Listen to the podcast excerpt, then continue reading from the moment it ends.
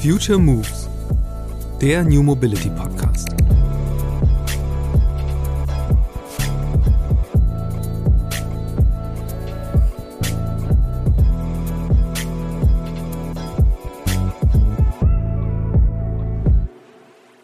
Es ist immer noch, das muss man ganz offen sagen, eine riesige Challenge, äh, eine neue, ähm, ein neues Auto zu entwickeln und aufzubauen. Es gibt ja. viele, viele Startups, die das probieren. Es gibt, es gab in den letzten Jahren viele und es gibt gefühlt immer, immer mehr. Es gibt Player, die echt ein großes Potenzial haben, das wirklich auf die Straße zu bringen.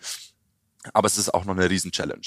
Was aber viel spannender ist, ähm, meiner Meinung nach, oder der viel größere Trend, ist ähm, die Disruption der Supply Chain, so, so wie das, was wir machen, weil es nicht immer ja. äh, das äh, sexy eigene Auto sein muss, das das Startup entwickelt, sondern gerade im Komponentengeschäft hochspezialisierte ähm, Startups mit einer disruptiven Technologie, die da ähm, bestehende Strukturen ersetzen können. Und das trifft natürlich vor allem auch äh, auf den Softwarebereich zu, weil da die ja, traditionellen etablierten Unternehmen einfach weniger Capabilities haben und sich weniger auskennen. Aber auch im Hardwarebereich oder in der wirklichen, sag ich mal, technologischen Innovation passiert wahnsinnig viel. Und ich glaube, da ist ein riesiges Potenzial. Supply Chains ändern sich durch die Technologie des Fahrzeugs und äh, damit tun sich auch die großen ähm, etablierten Player schwer. Und da braucht es junge, dynamische Startups und die gibt es an allen Ecken und Enden. Ähm, die sagen, hey, im großen Konzern funktioniert das irgendwie nicht. Ja. Ich muss da jetzt raus und ich muss da jetzt was selbst machen. Zu Beginn des Jahres wurde die staatliche Förderung beim Kauf von E-Autos reduziert. 2024 wird sie weiter sinken. Ob das bedeutet, dass nun der Rollback in Richtung Verbrenner-Pkw kommt, das muss sich erst zeigen. So oder so tritt nun ein Nachteil des E-Autos wieder klarer zutage. Es ist, vor allem aufgrund der kostenintensiven Akkus, noch immer deutlich teurer als ein Pkw mit Benzin- oder Dieselmotor. Diese Lücke will das Startup Deep Drive mit einem neuartigen E-Motor beseitigen. Der Antrieb der Münchner ist 20% effizienter als aktuelle E-Motoren und zudem leichter. Mehrere tausend Euro ließen sich so pro Fahrzeug einsparen, sagt Felix Pörnbacher, einer der insgesamt sieben Gründer von Deep Drive. Der Motor der Münchner könnte so etwas wie das iPhone der Elektromobilität werden. Denn Deep Drive hat neuartige, aber bereits bekannte Technologien zu einem disruptiven Produkt zusammengefügt. Wie das nicht einmal zwei Jahre alte Startup seinen Antrieb bereits in wenigen Jahren in die Großserie bringen will, über welche Hebel man sich als kleines Unternehmen Gehör bei den mächtigen Autokonzernen verschafft und warum die bei radikalen Technologiesprüngen auf externe Hilfe angewiesen sind, das sind nur einige Themen dieser Episode des Future Moves Podcasts mit Felix Pörnbacher von Deep Drive. Viel Spaß! Hallo Felix, schön, dass du im Podcast bist. Hi, freut mich da zu sein. Du bist Gründer und CEO von Deep Drive. Äh, was macht ihr? Ja, wir bei Deep Drive ähm, haben eine komplett neue Antriebsmotortechnologie entwickelt für E-Fahrzeuge, die ähm, um einiges besser ist und um einiges spannendere Spezifikationen hat wie der aktuelle Stand der Technik. Und so ein bisschen die Probleme von heutigen E-Fahrzeugen zumindest adressiert. Die da sind zum einen Reichweite, ja, das wissen wir alle, und zum anderen Kosten von E-Fahrzeugen. Ähm, unser Motor ist 20 Prozent effizienter wie äh, jeder Motor, den es da draußen aktuell gibt und das Ganze mittlerweile auch nachgewiesen. Ähm, und das sorgt dafür, dass durch diese hohe Effizienz und gleichzeitig diese billigen Herstellungskosten ähm, E-Fahrzeuge weitaus kleinere Batterien für dieselben oder mehr Reichweite benötigen, ja. weil der Motor eben so viel effizienter ist. Und das hat einen riesen Impact auf die, auf die ähm, Systemkosten von, von Fahrzeugen. Und, Wie groß äh, ist der? Kannst du das so ein bisschen mal an Zahlen festmachen? Also was, was, wenn jetzt eure Technologie irgendwann standardmäßig in Großserie implementiert wäre, was würde das bedeuten für die Kosten von so einem Fahrzeug? Das hat einen Impact von mehreren tausend Euro pro Fahrzeug. Ja, also äh, schließt so ein bisschen die Gap zwischen ähm, E-Fahrzeugen und Verbrennerfahrzeugen heute, ja. die ja im Schnitt irgendwie so 4.000, 5.000 Euro fürs ähnliche Modell sind. Und das könnten wir, ähm, das könnten wir durch eine Antriebstechnologie, die so effizient ist wie unsere, schließen. Stellt sich mir natürlich die Frage, äh, E-Mobilität ist ein Riesenthema, da stecken äh, alle, alle Autohersteller gerade viele Milliarden Euro rein, äh, genauso die Zulieferindustrie. Warum muss da so ein kleines Startup um die Ecke kommen? Um das ja. zu entwickeln. Absolut. Das ist, glaube ich, eine Frage, die sich jedes, äh, jedes Startup irgendwo stellen muss oder die ihm gestellt wird. Ähm, warum machen es die Großen nicht? Ja. ja. ähm, ich glaube, äh, bei uns kommen da verschiedene Sachen zusammen. Zum einen, die E-Mobilität gibt es schon seit einer Weile und da fließt viel Geld rein, aber es ist trotzdem noch ein wahnsinnig neues Feld. Da ist es nicht alles so ausoptimiert wie, wie im Verbrennerbusiness, das irgendwie seit 80 Jahren in x Iterationen unterwegs ist, sondern da passieren wirklich ähm, komplett neue Dinge. hm, das ist das eine. Das heißt, es ist tatsächlich noch ein bisschen eine grüne Wiese, wo noch extrem viel Innovation entsteht und noch nicht ganz klar wird, welche Technologie setzt sich am Ende durch. Ähm, und was auch mit reinspielt, ist, ja, die großen Unternehmen denken oder in, in, ihren Denkmustern, in ihren Verhaltensmustern sind in, denken in Generationen und entwickeln in Generationen. Und eine Generation Null anzufangen und auf der grünen Wiese was ganz Neues aufzubauen, ist für einen, kann für einen großen Konzern wahnsinnig herausfordernd sein. Und wir als junges Startup mit einem disruptiven Umfeld äh, bieten einfach diese Umgebung, um, um absolute Disruption möglich zu machen. Und weil es eben noch so viel Potenzial in der Technologie gibt, ähm, benötigt es radikale Innovation, um ähm, dieses Potenzial ähm, zu, zu äh, realisieren. Ja, und ähm, vielleicht müssen wir mal ein bisschen jetzt so an, an, an eure Anfänge springen, weil so eine Idee kommt natürlich nicht aus dem Nichts. Äh, und ihr habt ja auch alle eine Geschichte, ihr als Gründer äh, hinter Deep Drive. Hm, sag doch mal, wer seid ihr eigentlich, das Gründerteam, und wo sind so eure eigentlichen Wurzeln? Ja, da muss ich fast schon ähm, lange zurückspringen. Also kennengelernt haben wir uns im Gründerteam vor ähm, fast zehn Jahren als Teil des studentischen Motorsportteams der TU München. Das heißt, das Ganze heißt Formula Students, das musst du dir so vorstellen. Ähm, eine Gruppe Studenten, äh, bei uns waren es 80 Studenten an der TU ja. München, schließen sich zusammen, schreiben ein Jahr lang fast keine Klausuren ähm, und ähm, arbeiten Tag und Nacht in der Werkstatt und bauen und entwickeln und fahren dann auch mit elektrischen Rennautos mhm. ähm, in Wettbewerben auf der ganzen Welt. Es gibt 500 Teams weltweit, ist eine super spannende Initiative und, und wirklich echt cool. Ähm, auch viele der großen ähm, Automobilhersteller sind Sponsoren dieser Teams. Unser Hauptsponsor ja. damals war auch Audi. Ähm, und da haben wir uns kennen, kennengelernt. Sowas schweißt natürlich zusammen, aber noch viel wichtiger, sowas schafft auch so, ein, so einen gewissen Spirit, so, so, so eine gewisse Kultur von, hey, wir bringen Dinge auf die Straße, wir machen Dinge anders und wir ziehen das jetzt gemeinsam durch, koste es, was es wolle. Ja. Und das war so der Samen, der, der, der vor zehn Jahren gepflanzt wurde. Und ähm, dann sind wir, dann, dann, dann, dann sind wir alle, haben unsere, unsere Flügel ausgebreitet, äh, sind in unterschiedliche Ecken der Industrie ähm, und waren dann die letzten, die letzten zehn Jahre unterwegs. Wo wart ihr da so? Also sag mal ein paar Stationen, äh, damit man nicht bei LinkedIn nachschauen muss.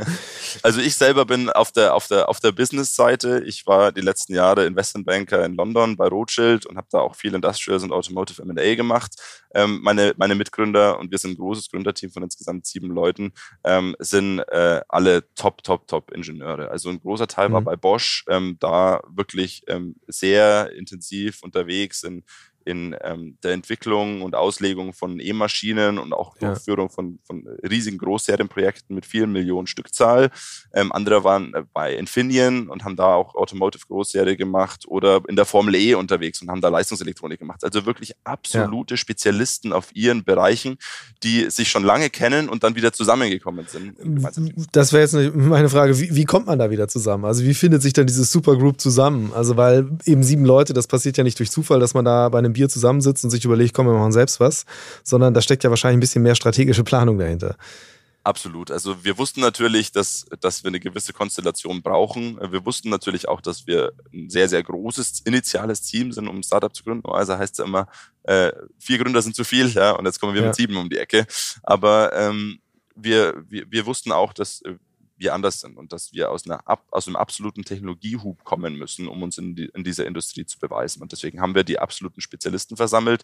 Wir sind so in dieser Gruppe und Konstellation auch, sag ich mal, ähm, schon damals und über die letzten Jahre in, in, in mehr oder weniger losem Kontakt geblieben. Mhm. Und so hat sich dann diese Gruppe zusammengefunden. Das Ganze war während Covid. Das war so eine regelmäßige Bierrunde, die am Sonntagabend stattgefunden hat und wo wir so ein bisschen gefachsimpelt haben, was denn, was wir denn gemeinsam machen können. Ja. Aber was der wirkliche Beweggrund war, dann tatsächlich diesen Schritt zu gehen, ähm, war, dass diese, diese Spezialisten, diese Top-Ingenieure immer wieder in ihren alten Unternehmen Ideen vorgelegt haben, versucht haben, diese Innovation umzusetzen und so ein bisschen an so eine Glasdecke gestoßen ja. sind und gemerkt haben, hey, ähm, da ist noch so viel Potenzial, aber in diesen Strukturen können wir das nicht, äh, können wir das nicht umsetzen aufgrund von Risikoaversität, aufgrund von Politikbudgets, ähm, was auch irgendwo verständlich ist. Und ähm, so kam dann die Idee, hey, da ist noch so viel, was wir machen können. Und wir haben so gute Ideen und wir haben so schlaue Köpfe und wir haben Leute, die ins Risiko gehen wollen. Und das kann man nur in einem disruptiven Umfeld wie einem Startup. Und deswegen war die Entscheidung dann relativ schnell klar,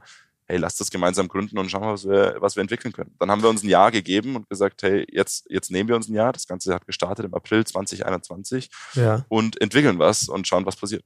Und habt ihr das dann auch so, so, sozusagen als Remote Company erstmal angelegt oder wie, sieht's, wie sieht das aus? Weil am Ende ist es ja, wenn man wirklich jetzt von so einer Idee, gerade mit der Radikalität, ähm, zu einem Prototypen kommen will, das kostet erstmal wahnsinnig viel Geld äh, und auch Ressourcen. Wie kriegt man das hin? Und vor allen Dingen, man muss ja am Ende auch was Physisches in der Hand halten. Äh, das geht ja auch nicht alleine über Zoom-Meetings. Absolut. Also das war für uns auch klar. Ähm, wir können, wir können keine sexy Remote Company sein, nicht als Hardware-Startup.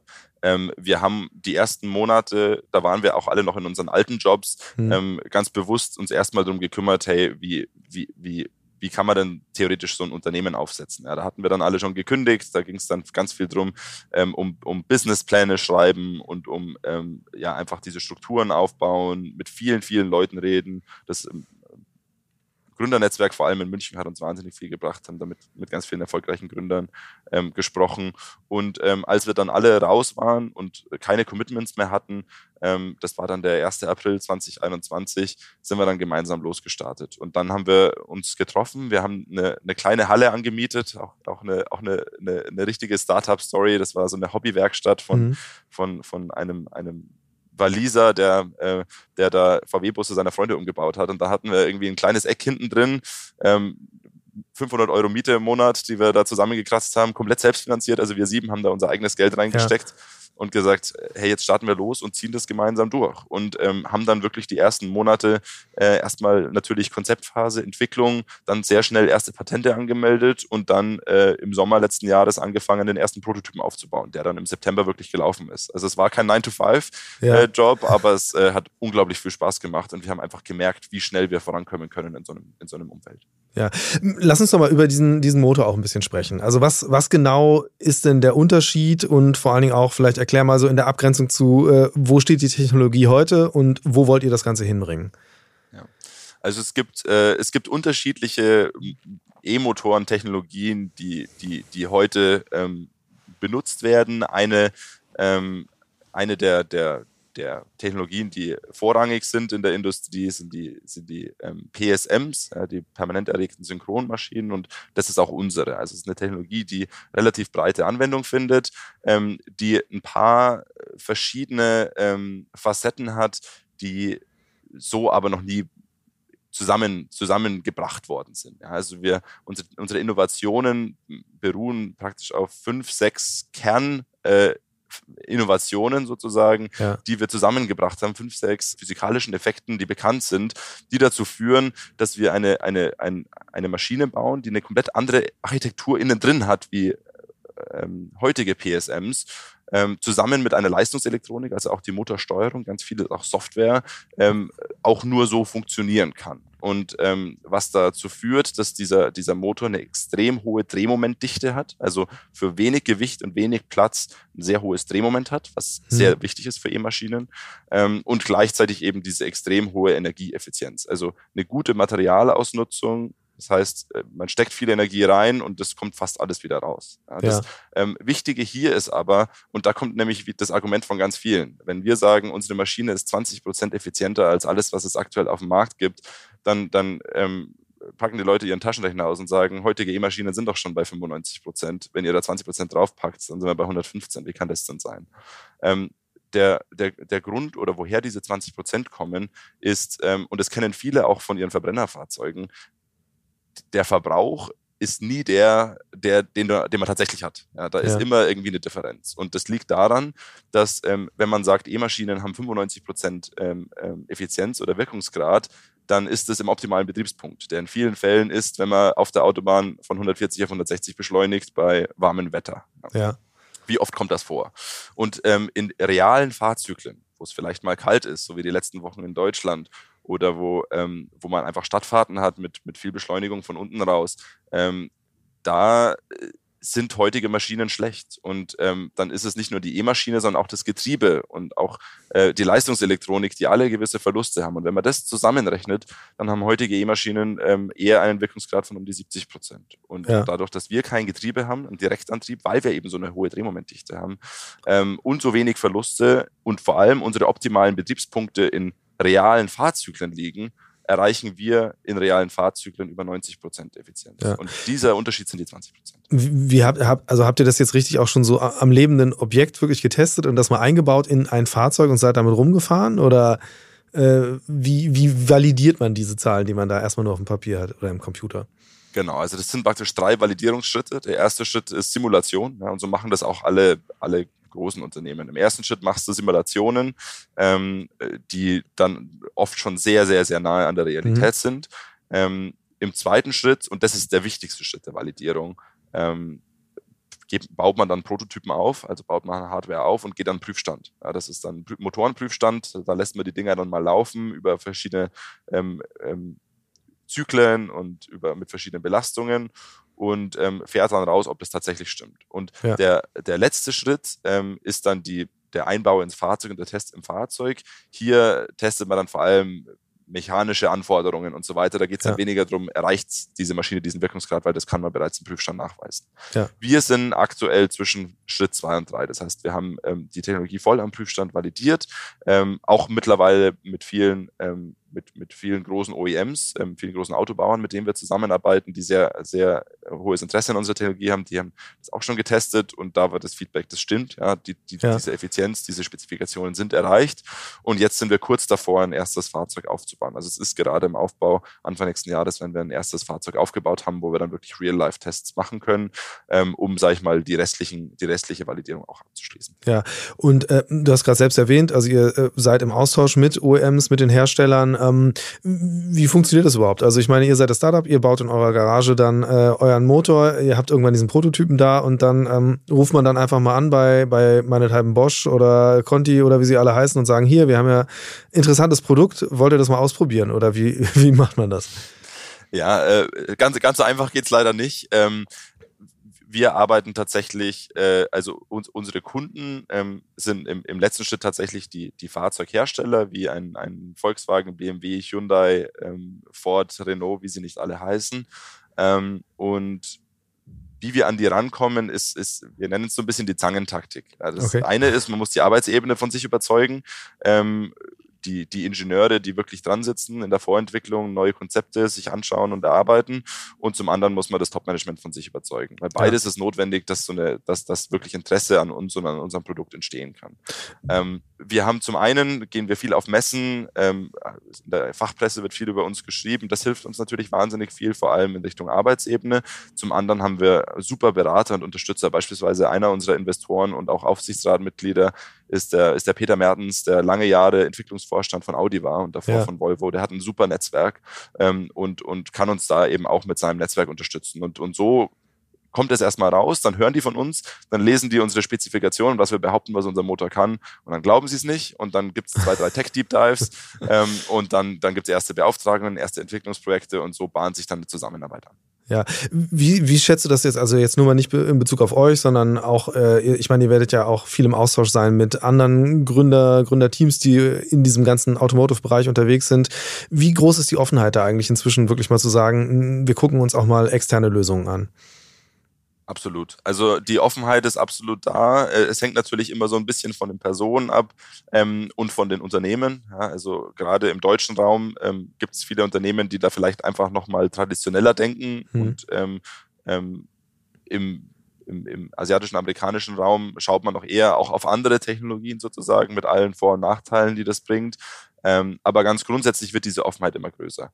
Äh, wenn mich jemand fragt, ähm, warum seid ihr in der Automobilindustrie? Dann denken die Leute an eine verstaubte alte Industrie, ähm, wo mit festgefahrenen Unternehmen, die da, die da groß und dominant sind und eigentlich keine Chance ähm, für, für neue Markteintritte ähm, gesehen wird. Das ist die, das ist die Verbrennerindustrie.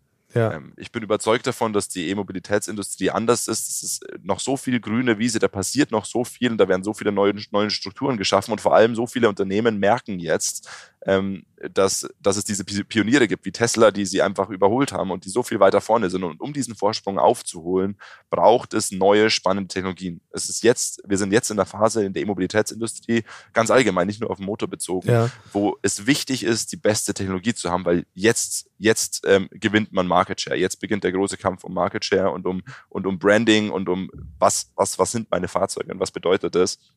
Das heißt, jetzt ist das übergeordnete Ziel, richtige und gute Technologie zu finden. Und dafür braucht es junge, innovative Unternehmen. Habt ihr jemals in Frage gestellt, dass ihr in Deutschland ansässig seid? Weil also gerade jetzt äh, Stichwort neue nachhaltige Technologie, die USA investieren da ja massiv, fördern massiv. War das auch mal eine Option für euch zu sagen, dann gehen wir vielleicht rüber? Ja, absolut. Also ich, ich sehe uns auch nicht als deutsches Unternehmen. Ähm, ich sehe uns als globales Unternehmen, das komplett global ähm, ähm, agiert. Also auch die Automobilindustrie, ähm, da gibt es nicht so viele Player. Wir arbeiten mit, mit vielen zusammen und sprechen mit vielen auf der ganzen Welt. Ähm, wir sind ganz viel unterwegs auf der ganzen Welt, ja. weil es einfach eine globale Industrie ist, wo man sich nicht auf ein Land fokussieren kann. Ähm, ich glaube, es war für uns trotzdem ganz wichtig und ganz, ganz richtig, die ersten Schritte in Deutschland zu machen, was eher softe Faktoren hat, wie wir haben hier ein starkes Netzwerk, wir kennen hier viele Leute, wir kommen ja. von hier, ja, das ist natürlich in ein neues Land ziehen und ein Unternehmen aufzubauen, das ist einfach nochmal eine neue Challenge. Ich habe tatsächlich vorher in London gewohnt, das heißt, ich bin wieder zurück nach Deutschland gezogen, aber ähm, so für das Team war das der, das richtige Setting, um voll konzentriert ähm, mit einem starken Netzwerk und guter Ausgangslage zu starten. Und auch München ja. ist, glaube ich, gerade in Mobilitätsrichtung der richtige Ort dafür. Ja, äh, lass uns mal drüber sprechen. Ähm Perspektive ist natürlich, irgendwann soll dieses Produkt dann auch mal in Autos eingebaut werden. Stichwort Serienreife. Wie nah seid ihr da jetzt schon dran, dass ihr sagen könnt, das kann jetzt wirklich ein Produkt sein? Oder anders gefragt, wie lange dauert es, bis man wirklich dann euren Motor in Autos sehen wird? Also wir haben so, so, sag ich mal, zwei Pfade, die wir parallel beschreiten. Ähm, das eine ist klassisch Automotive, ja, das ist das, was man auf den Straßen sieht und was man kennt. Ähm, und das andere, wir nennen es Micromobility. Da geht es vor allem um diese, diese kleinen Fahrzeuge, ähm, dass man sich das vorstellen kann. Äh, viele von euch kennen es vielleicht, ist das so ein so ein Renault Twizy, ja, ähm, diese, ja. oder so ein Postauto. Das sind so kleine Dinger, ähm, die immer mehr kommen. Das ist auch ein ganz starker Markt drin, den sich auch viele der, der, der, großen Autohersteller intensiv anschauen. In Asien schon viel verbreiteter, ja. aber dadurch, dass die Städte einfach zumachen, ähm, was, was, was ähm, Emissionsregulierungen angehen und es immer weniger Parkplätze gibt, ist es äh, ein super spannender Markt, der groß entsteht. Und da sind, sag ich mal, die Zulassungsbedingungen geringer, da ist es schneller und einfacher, in eine Serie zu kommen. Das heißt, wir beschreiten so ein bisschen diese beiden Parallelpfade ähm, mit dem Hintergedanken, im Micromobility kann man seine Technologie schnell auf die Straße bringen, können wir schnell ja. beweisen, was wir können und erste Erfahrungen sammeln und parallel aber Fuß in die Tür und Blick ganz klar Richtung Automobil-Großserie. Also ja. die Stückzahlen dann nochmal größer sind. Um deine Frage konkret zu beantworten, wir erwarten Ende 2024, Anfang 2025 einen Serienstart im Micromobility-Segment ähm, und dann in den zwei Jahren darauf, also wahrscheinlich in 26, 27, dann einen Großserienstart im Automotive. Und das ist eine realistische technische Timeline. Das ist aber auch so, was wir auf der Kundenseite sehen, wie die Kundentimelines mit, mit, mit unserer Roadmap zusammenpassen. Ja, und mm, dass ich es aber richtig verstehe, es geht jetzt dann nicht darum, dass ihr dann auch noch irgendwie ein eigenes Fahrzeug drumherum entwickelt, sondern dass ihr wirklich Zulieferer seid dann für äh, existierende Fahrzeughersteller in diesem Micromobility oder Thin Mobility nennen wir es ja auch Segment. Korrekt. Äh, sehr spannend. Äh, wirst wahrscheinlich noch nicht sagen können, welcher Hersteller da als erstes irgendwie euch äh, unters Blech nehmen wird. Ähm, aber dann lass uns mal jetzt an den konkreten Herausforderungen sein. Also woran arbeitet ihr gerade? Was ist jetzt gerade äh, so das größte To-Do, auch das du vielleicht persönlich hast? Ja, also der eine Punkt ist, sage ich mal, ein sehr, ein sehr schönes Problem, das wir gerade haben, das aber auch ein sehr großes Problem ist, wir müssen schneller wachsen und schneller skalieren. Wir sind aktuell ein Team von 30 Leuten, was ähm, mich eh schon immer wieder umhaut, dafür, dass es uns vor, dass, dass, dass wir vor acht Monaten noch zu acht äh, rumgesessen ja. sind. Und jetzt haben wir, haben wir, haben wir große Einrichtungen mit Prüfstand und, und Prototypenwerkstatt und Büros und sind 30 Leute, ähm, aber es sind immer noch viel zu wenig. Wir reden hier davon, dass wir ähm, mit, mit großen Autoherstellern zusammenarbeiten wollen, mit, mit großen großen ähm, Zulieferern dann als Fertigungspartner, ähm, das, das, das erfordert einfach einen anderen Headcount. Das heißt, unsere große Challenge wird zu skalieren, um auch einfach die Nachfrage bedienen zu können. Wir können in unserer Phase auch nicht sagen, hey, wir fokussieren uns jetzt auf nur, nur auf diesen einen Kunden, sondern wir müssen natürlich ja. auch ein bisschen diversifizieren. Und dementsprechend ist das, ist das so mit die größte Herausforderung. Wir haben was bremst da? Was bremst da? Also einfach gibt es zu wenig Leute oder seid ihr als Startup dann doch noch ein, zu riskant für Leute, die dann doch eher den Industriejob nehmen?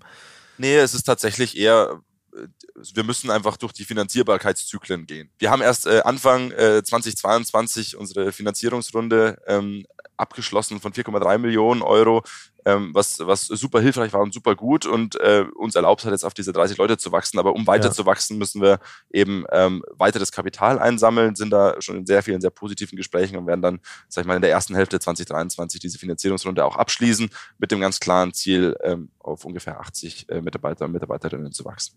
Ja, und äh, jetzt noch mal viel weiter in die Zukunft gesprungen. Ähm, was ist so, was ist so die große Vision? Also was, was wollt ihr mal sein? Wollt ihr dann irgendwann mal äh, so das Bosch der äh, der E-Mobilität werden? Ähm, oder in welche Richtung soll das gehen? Wenn wir jetzt mal wirklich so 10 oder 20 Jahre weiterdenken. 70 Prozent der weltweit ähm, umgesetzten elektrischen Energie wird in E-Motoren umgesetzt. Wir haben eine wahnsinnig spannende E-Motorentechnologie erfunden, ein wahnsinnig spannendes Team ähm, aus absoluten Spezialisten mit dem ganz klaren Willen und der ganz klaren Vision, den Markt von E-Motoren weiter zu revolutionieren und neue spannende Technologien zu entwickeln. Unser Ziel ist es, der Player zu werden, der elektrische Motoren für ganz unterschiedliche Anwendungsbereiche ähm, auf der ganzen Welt anbietet. Und unser erster Schritt ist die Automobilindustrie. Ähm, und auch da sind wir, sag ich mal, die ersten, die ersten paar kleinen Schritte schon gegangen und ja. sehen da eine, ein riesiges Potenzial. Aber darüber hinaus hat eine E-Motorentechnologie wie unsere auch in vielen weiteren Märkten sehr, sehr spannende Anwendungsfälle. Vor allem, also was wäre so das, der nächste Schritt sozusagen? Welcher Bereich? Für uns sind vor allem Anwendungsbereiche, in denen, ähm, sag ich mal, die, diese Motoren sehr mobil unterwegs sind, spannend. Ja. Also weniger vielleicht Fließband oder sowas, sondern mehr äh, Robotik, mehr ähm, Windkraft, äh, mehr ähm, Luftfahrt. Äh, ja. Das sind die Bereiche, die super spannend sind für eine Technologie wie uns.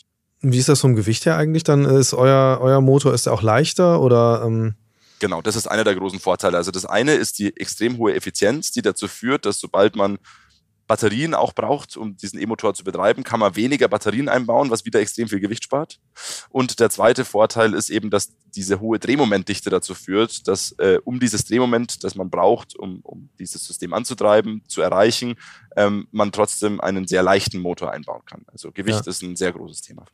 Ja, äh, jetzt um nochmal so ein bisschen äh, den Bogen zu spannen zu den Anfängen damals. Also, weil die Themen, die ihr heute bearbeitet, das sind ja alles Sachen, die auch schon bei diesem äh, Rennauto-Projekt eigentlich total wichtig äh, gewesen sind, gewesen wären, je nachdem, äh, wie eure Möglichkeiten da waren, wirklich selbst Komponenten zu entwickeln. Das äh, überblicke ich jetzt nicht. Aber ähm, wie, was würdest du sagen, wie, wie wichtig ist diese Erfahrung eigentlich gewesen, dass du heute bei dem Thema gelandet bist?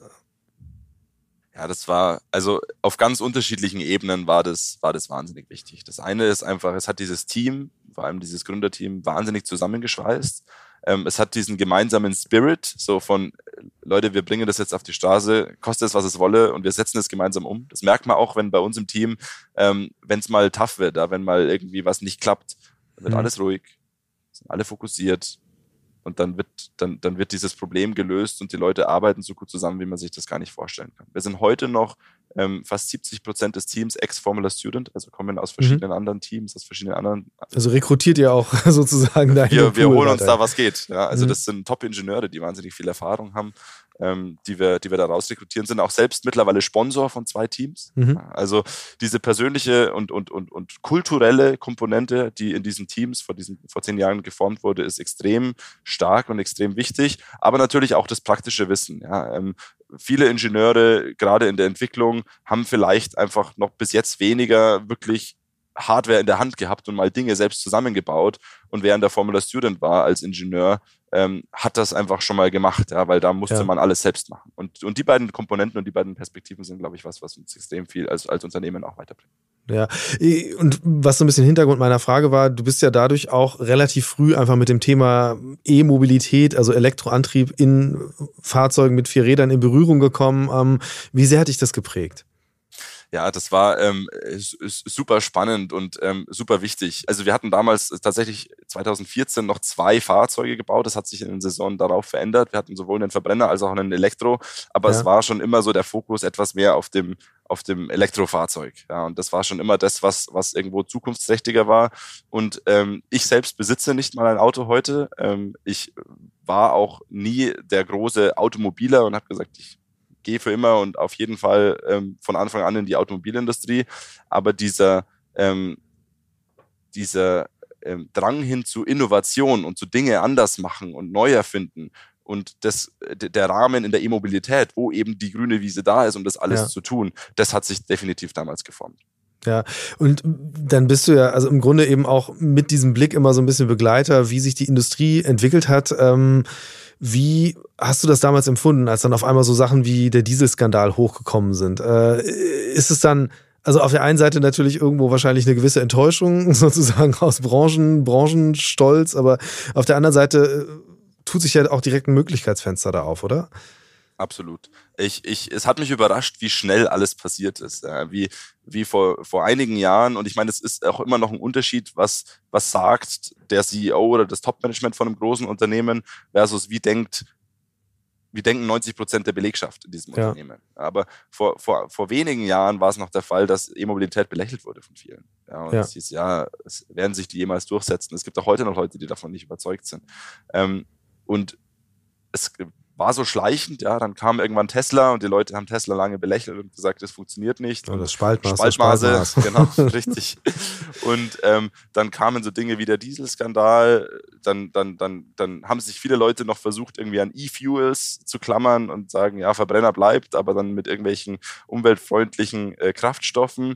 Und ähm, dann ist aber ein Dominosteinchen nach dem anderen relativ schnell umgefallen. Und auch heute gibt es keine Garantie dafür, aber mittlerweile ist es Branchenmeinung und auch innerhalb weniger Jahre dann wirklich fast überall angekommen. Ja. E-Mobilität wird die Zukunft und wir müssen jetzt alles daran tun. Und noch vor ein, zwei Jahren gab es deutsche und, und, und, europäische OEMs, die gesagt haben, wir setzen nicht nur auf E-Mobilität. Und das hat sich auch in den letzten Monaten geändert. Also wir sind hier ja. in, für die Automobilindustrie, glaube ich, in einer historischen Zeit, wo der Umbruch so stark ist in den letzten Jahren und auch jetzt ankommt, wie es in den letzten 50, 60 Jahren nicht passiert ist. Ja, glaubst du eigentlich auch, also eben die Dynamik ist ja wirklich massiv und vor allen Dingen, wenn man sich anschaut, was jetzt gerade an, an neuen Playern, vor allen Dingen aus dem asiatischen Raum so kommt, ähm, wie, wie schätzt du das ein? Also jetzt auch mit Blick auf die Startup-Szene, ähm, gibt es da auch äh, Ambitionen, wirklich auch mal neue Marken zu kreieren, also selbst nochmal neue Lösungen hervorzubringen? Ich meine, ihr habt ja ein großes Netzwerk von Leuten, die ja eben lange mit unterschiedlichen Frustfaktoren Führungsfaktoren in äh, großen Konzernen sitzen.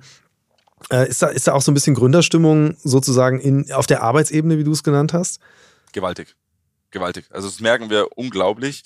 Ähm, wir, wir, wir selbst stellen viele Leute ein, die zwischen fünf bis zehn Jahre im Automobilkonzern gearbeitet haben und jetzt irgendwo auch an diese Glasdecke stoßen und sagen, wir, wir, wir kommen zu diesen äh, jungen, dynamischen Unternehmen und wollen lieber da, da arbeiten. Ähm, also das merken wir auch, sage ich mal, bei den ersten, bei den ersten Angestellten, die ja auch so ein bisschen diesen Unternehmergeist hätten. Ansonsten würden sie mhm. nicht zu einem frühphasigen Klar. Startup gehen. Ähm, aber äh, auch in der Gründerszene selbst. Also da passiert wahnsinnig viel. Ähm, es ist immer noch, das muss man ganz offen sagen, eine riesige Challenge, äh, eine neue, ähm, ein neues Auto zu entwickeln und aufzubauen. Es gibt ja. viele, viele Startups, die das probieren. Es gibt, es gab in den letzten Jahren viele und es gibt gefühlt immer, immer mehr. Es gibt Player, die echt ein großes Potenzial haben, das wirklich auf die Straße zu bringen. Aber es ist auch noch eine Riesen-Challenge. Was aber viel spannender ist, ähm, meiner Meinung nach, oder der viel größere Trend, ist ähm, die Disruption der Supply Chain, so, so wie das, was wir machen. Weil es nicht immer ja. äh, das äh, sexy eigene Auto sein muss, das das Startup entwickelt, sondern gerade im Komponentengeschäft hochspezialisierte ähm, Startups mit einer disruptiven Technologie, die da ähm, bestehende Strukturen ersetzen können. Und das trifft natürlich vor allem auch äh, auf den Softwarebereich zu, weil da die ja, traditionellen etablierten Unternehmen einfach weniger Capabilities haben und sich weniger auskennen. Aber auch im Hardwarebereich oder in der wirklichen, sag ich mal, technologischen Innovation passiert wahnsinnig viel. Und ich glaube, da ist ein riesiges Potenzial. Supply Chains ändern sich durch die Technologie des Fahrzeugs und äh, damit tun sich auch die großen ähm, etablierten Player schwer. Und da braucht es junge, dynamische Startups und die gibt es an allen Ecken und Enden, ähm, die sagen, hey, im großen Konzern funktioniert das irgendwie nicht. Ja. Ich muss da jetzt raus und ich muss da jetzt was selbst. Was gibt's da noch für, für weitere Felder, also du hast vorhin selbst gesagt, ihr habt euch unterschiedliche Ideen angeguckt. Ähm, sicherlich gibt's eben andere, die die ähnliche Ideen hatten, daran arbeiten. Was würdest du sagen, wo sind denn jetzt so die spannenden äh, neuen Player innerhalb dieser ganzen Supply Chain, ähm, die eben mit so einem Startup Spirit rangehen? Also da gibt's natürlich wahnsinnig viel auf der Software-Seite, das klammer ich jetzt mal aus, so die Hardware-Innovationen auf der einen Seite, auf der einen Seite ganz klar alles Richtung Sensortechnologie, ähm, super spannend. alles Richtung Batterie, immer noch sehr spannend. Äh, Ja. Gab es äh, schon über die letzten Jahre einen Hype, aber auch da passiert noch wahnsinnig viel. Ähm, und dann, sage ich mal, in die Control Units rein. Ja, also irgendwelche ähm, Treiber, Batteriemanagementsysteme, was nicht alles passiert. Ähm, ein weiterer, weiteres spannendes, spannendes Feld, das ich sehr aufregend finde, ist das ganze Thema User Interface. Ja, also die, die, die Screens, was da alles Ja. dazugehört. Da passiert wahnsinnig viel. Aber äh, das hat einen riesen, äh, riesenlangen Rattenschwanz. Also in praktisch jedem Bereich, in jeder Facette, in jeder Komponente gibt es Innovationen, die teilweise auch von Startups vorangetrieben werden. Äh, und wie würdest du das sagen? Also jetzt ähm, ist ja Ziel natürlich irgendwie an die OEMs ranzukommen, denen die Produkte zu verkaufen. Ähm, wie gut ist das überhaupt möglich, wenn man jetzt als, als kleines Startup unterwegs ist? Also äh, geht das überhaupt ohne, ohne Partner, die sich einfach, einfach das Thema Fertigung ist ja zum Beispiel auch was. Das ist ja etwas, das habt ihr ja auch nicht direkt in der Hand. Ähm, Könnt ihr da, wollt ihr da an den Punkt kommen, dass ihr wirklich sagt, wir bauen eine eigene Fertigung auf oder äh, wie wollt ihr so einen Markteintritt überhaupt schaffen? Ja, und das ist die, das ist die Riesen-Challenge, die du gerade beschreibst. Also ich glaube, wenn man eine spannende, aufregende Technologie hat, dann ist es möglich, ähm, sage ich mal, mit den richtigen Partnern und dem richtigen Netzwerk an die, an die OEMs heranzutreten und die zumindest auf einen aufmerksam zu machen. Das funktioniert ganz gut, aber vor allem die Umsetzung, die Industrialisierung, dass ein, ein großer Konzern dann bei dem kleinen Deep Drive bestellt, ähm, vor allem so, ein, so eine Kernkomponente wie den Motor, das funktioniert im ersten Schritt nicht ohne einen großen Fertigungspartner, einen großen Bruder an unserer Seite. Ähm, dementsprechend ist das auch für uns eine, eine, Strategi eine strategische, sehr wichtige Frage, wie wir da, wie wir da vorgehen, die wir für uns beantwortet haben. Ähm, wir wollen langfristig, und das schauen wir uns sehr, sehr intensiv an, in die Eigenfertigung. Das ist ein, ist ein Ja. Ziel.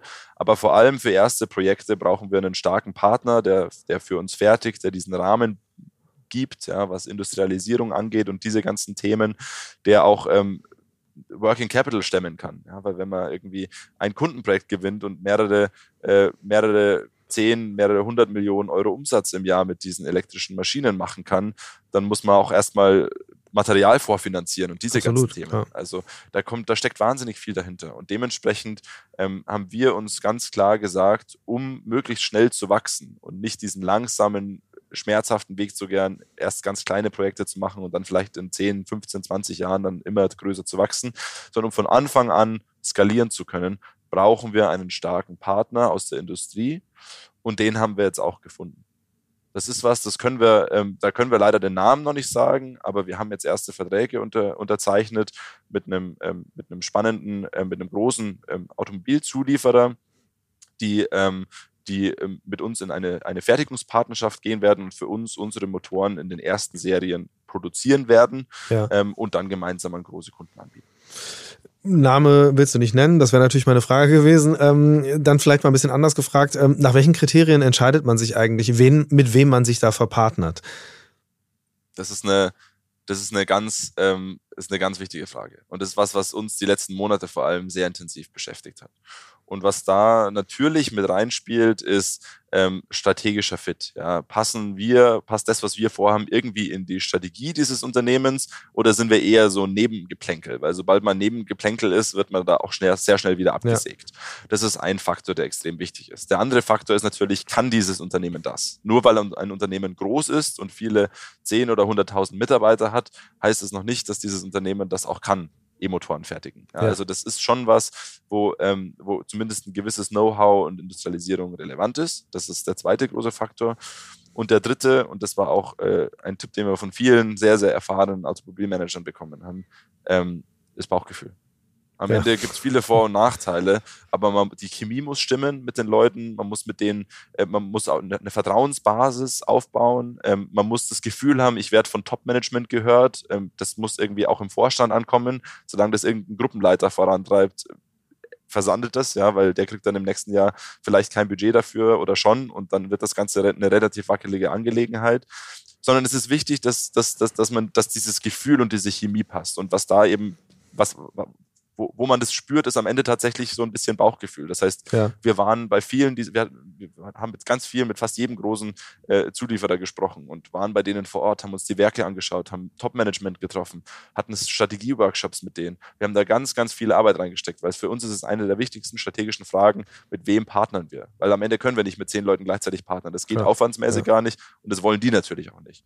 Und das sind so die Faktoren, fast schon diese Soft-Faktoren, die noch wichtiger sind als die Hard-Factors, ähm, die äh, uns dann dazu, dazu bewegt haben, mit diesem einen Partner äh, die Verträge abzuschließen. Ja. Ist ein Exit dann eigentlich auch eine Option oder dass man dann wirklich äh, aufgeht in, in, in dem Unternehmen des Partners?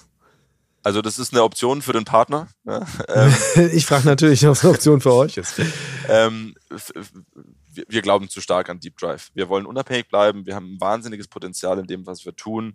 Und wir wollen dieses Unternehmen irgendwann an die Börse bringen und ein großes, äh, äh, großes eigenständiges Unternehmen werden. Dass wir die Partnerschaften dahin brauchen und dass das auch heißen kann, dass man vielleicht irgendwo mal ein Joint Venture abschließt. Das ist ganz klar. Ähm, und äh, es besteht jetzt schon großes Interesse, uns zu kaufen, aber das ist nicht unser Ziel. Wir wollen ein großes Unternehmen. Dann bin ich gespannt, äh, wie lange das dauern wird, vor allen Dingen auch bis so ein Börsengang kommt. Das verschafft ja nochmal eine ganz andere Ebene der Aufmerksamkeit. Ich würde zum Schluss äh, gerne auf eine Rubrik im Podcast kommen. Und zwar ist das der Mix der Woche. Da geht es um die individuelle Mobilität meiner GästInnen. Ähm, du hast selbst schon gesagt, ein Auto hast du gar nicht. Hattest du mal eins früher? Nee, ich hatte noch nie ein Auto. Noch nie. Dann interessant, interessante Wahl der Branche auf jeden Fall. Ähm, aber wie sieht deine Mobilität dann aus im Alltag? Also was es bei Deep Drive gibt, ähm, ist äh, ein Employee Benefit, wo jeder, äh, jeder Mitarbeiter bekommt ein, ein, einen E-Roller. Ja, das mhm. ist so ein Roller-Abo, so eine Elektro-Vespa. Ähm, mit dem bin ich in München eigentlich hauptsächlich unterwegs. Ähm, das macht wahnsinnig viel Spaß. Du bist schnell, du kommst durch den Verkehr gut durch ähm, und das, äh, ja, der Fahrspaß ist enorm. Ähm, das funktioniert im Winter leider weniger gut. Da bin ja. ich, ähm, ja. bin ich überzeugter Öffi-Fahrer. Also ich mhm. bin, äh, ich, ich, ich, ich, ich würde sagen, ich bin fast schon Full-Stack-User. Äh, ich bin auch viel mit Miles oder Carsharing oder sowas unterwegs, nutze die S-Bahn und ansonsten mit meinem Fahrrad oder, oder dem E-Scooter. Wie gut, du hast vorhin schon ähm, auch gesagt, so Digitalisierung ist ein großes Thema, um, um Angebote besser zu machen. Wie ist so deine User Experience jetzt auch mit ein bisschen so einem Ingenieursblick, sage ich mal? Ähm, auch wenn du kein Ingenieur bist, aber zumindest sehr stark in dieser Welt äh, beheimatet bist, ähm, auf so die User Experience dieser Mobilität, ähm, die eben nicht mehr ans Auto gekoppelt ist? Also ich wünsche mir immer noch, und ich verstehe auch aus Business-Sicht, dass sowas schwierig oder möglich ist, aber ich wünsche mir irgendeine App, mit der ich alles steuern kann und wo alles drin ist. Ja. Ähm, weil äh, du irgendwie die ganze Zeit rumhantierst und dann hast du dein Tier offen, um äh, dir einen Scooter zu nehmen, um dann auf deinen Roller zu steigen, um dann ein Carsharing-Auto zu benutzen und dann brauchst du auch noch ein Öffi-Ticket. Äh, das ist ähm, extrem zeit- und nervenraubend. Also das ist, das ist, das ist mein, mein großer Wunsch, dass es da irgendwann mal entweder eine Konsolidierung gibt oder einfach irgendwie eine übergreifende App, in der man das alles regeln kann. Ja, gibt es ja tatsächlich Bestrebungen in die Richtung. Ich glaube in München auch, dass die Verkehrsbetriebe da, glaube ich, auch äh, an entsprechenden Lösungen arbeiten. Wie viele Apps hast du auf dem Handy für Mobilität? Zu viele. Ähm, ich war in dieser Phase, wo es diese ganzen kleinen E-Scooter gab. Ähm, äh, und, und immer verschiedene Angebote, habe ich mir die alle geholt. Das heißt, ich glaube, ich habe allein irgendwie acht Scooter-Apps. Äh, insgesamt, äh, ich werfe gerade einen Blick drauf, habe ich, glaube ich, 15 Mobilitäts-Apps auf dem Handy. Und das soll bestenfalls eine werden, wenn ich dich richtig, richtig. verstehe. Genau.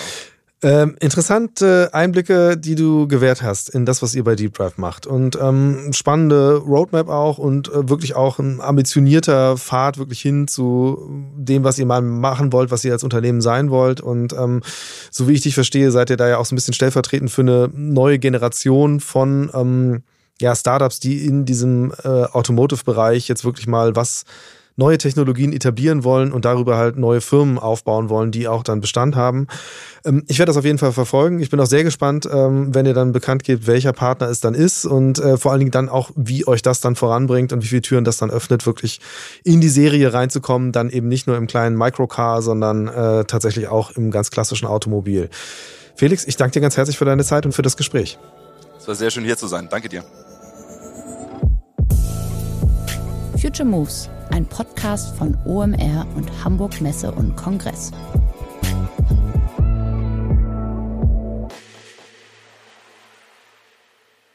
Dieser Podcast wird produziert von Podstars bei OMR.